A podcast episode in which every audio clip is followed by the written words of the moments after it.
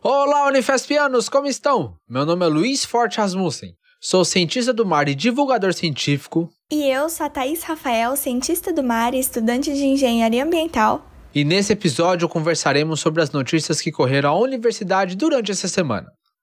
Falaremos sobre a Unifesp ser a melhor universidade federal da América Latina e do Caribe, sobre uma pesquisa que trata sobre ansiedade e comer emocional durante a pandemia de Covid-19, sobre uma pesquisa que fala sobre o transtorno de estresse pós-traumático pós-pandemia, sobre o processo seletivo relâmpago da Imar Júnior e sobre o Cine Canoa. Nos encontramos no dia 15 de julho de 2022 e está começando o plantão de notícias do Instituto do Mar.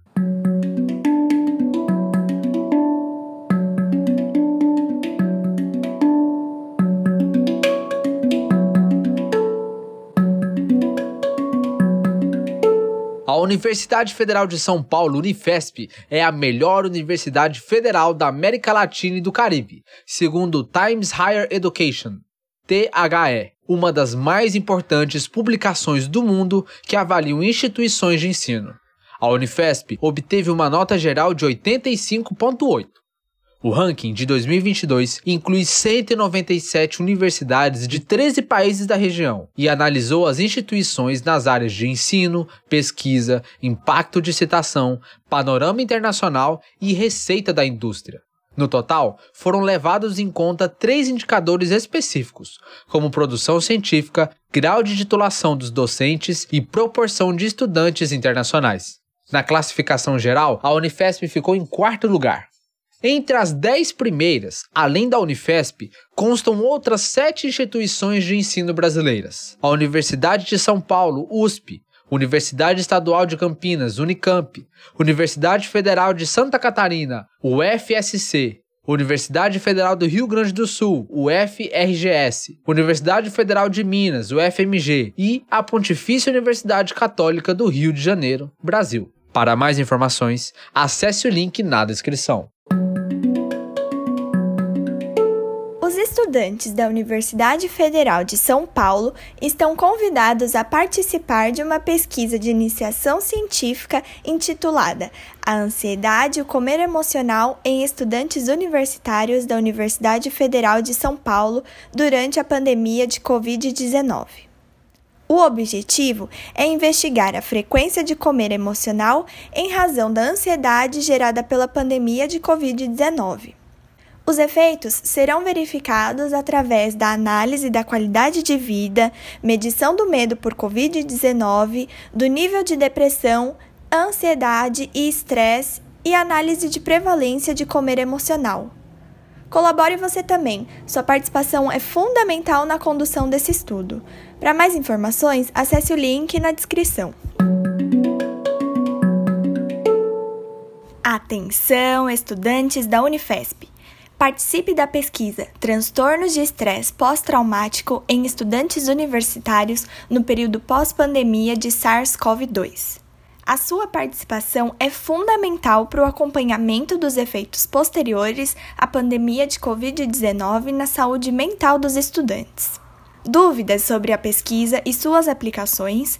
Entrem em contato por e-mail luciana.talianobio.gmail.com ou luciana.taliano.unifesp.br. Para mais informações, acesse o link que vai estar na descrição desse episódio. Estudantes da Universidade Federal de São Paulo, Unifesp, estão convidados a participar de uma pesquisa de indicação científica intitulada A Ansiedade e o Comer Emocional em Estudantes Universitários da Universidade Federal de São Paulo durante a pandemia de Covid-19. O objetivo é investigar a frequência de comer emocional em razão da ansiedade gerada pela pandemia de Covid-19. Os efeitos serão verificados através da análise da qualidade de vida, medição de medo por Covid-19, do nível de depressão, ansiedade e estresse, e análise de prevalência de comer emocional. Colabore com a pesquisa. Sua participação é fundamental na condução desse estudo. Para mais informações, acesse o link na descrição.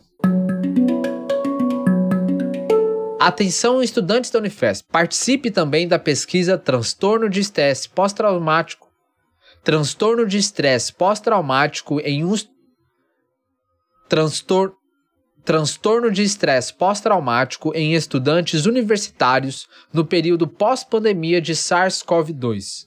Sua participação é fundamental para o acompanhamento dos efeitos posteriores à pandemia de Covid-19 na saúde mental dos estudantes.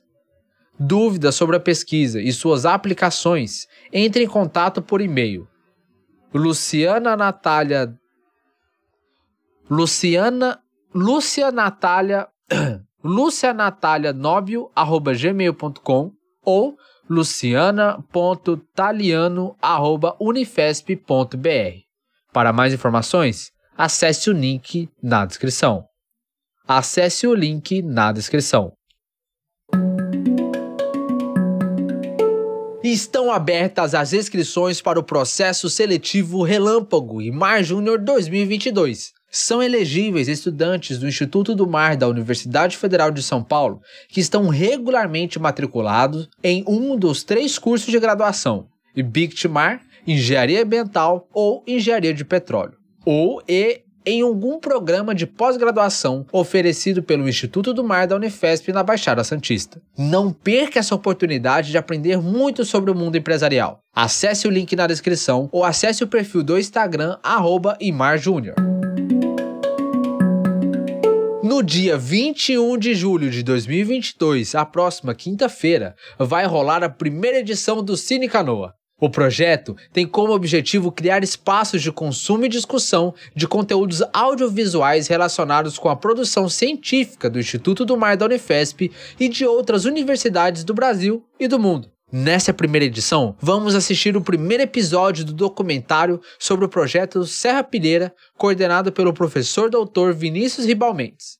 O projeto busca responder a seguinte pergunta: O que acontecerá com a precipitação da América do Sul se ou quando a corrente meridional do Atlântico entrar em colapso? O Cine Canoa vai acontecer no auditório do campus Carvalho de Mendonça, em Santos, começando às 18 horas, com fim às 19 horas. Vamos assistir o episódio e depois discutir sobre os temas abordados com o professor Vinícius e outros docentes convidados. Depois das discussões, vai rolar o Mararte, um projeto de extensão do IMAR, onde discentes, docentes e técnicos trazem demonstrações artísticas diversas. Não perca essa oportunidade!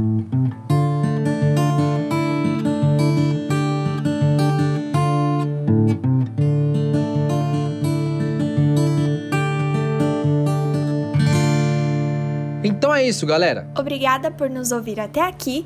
Espero que todos estejam bem. E a gente se encontra semana que vem no próximo Canoa Notícia.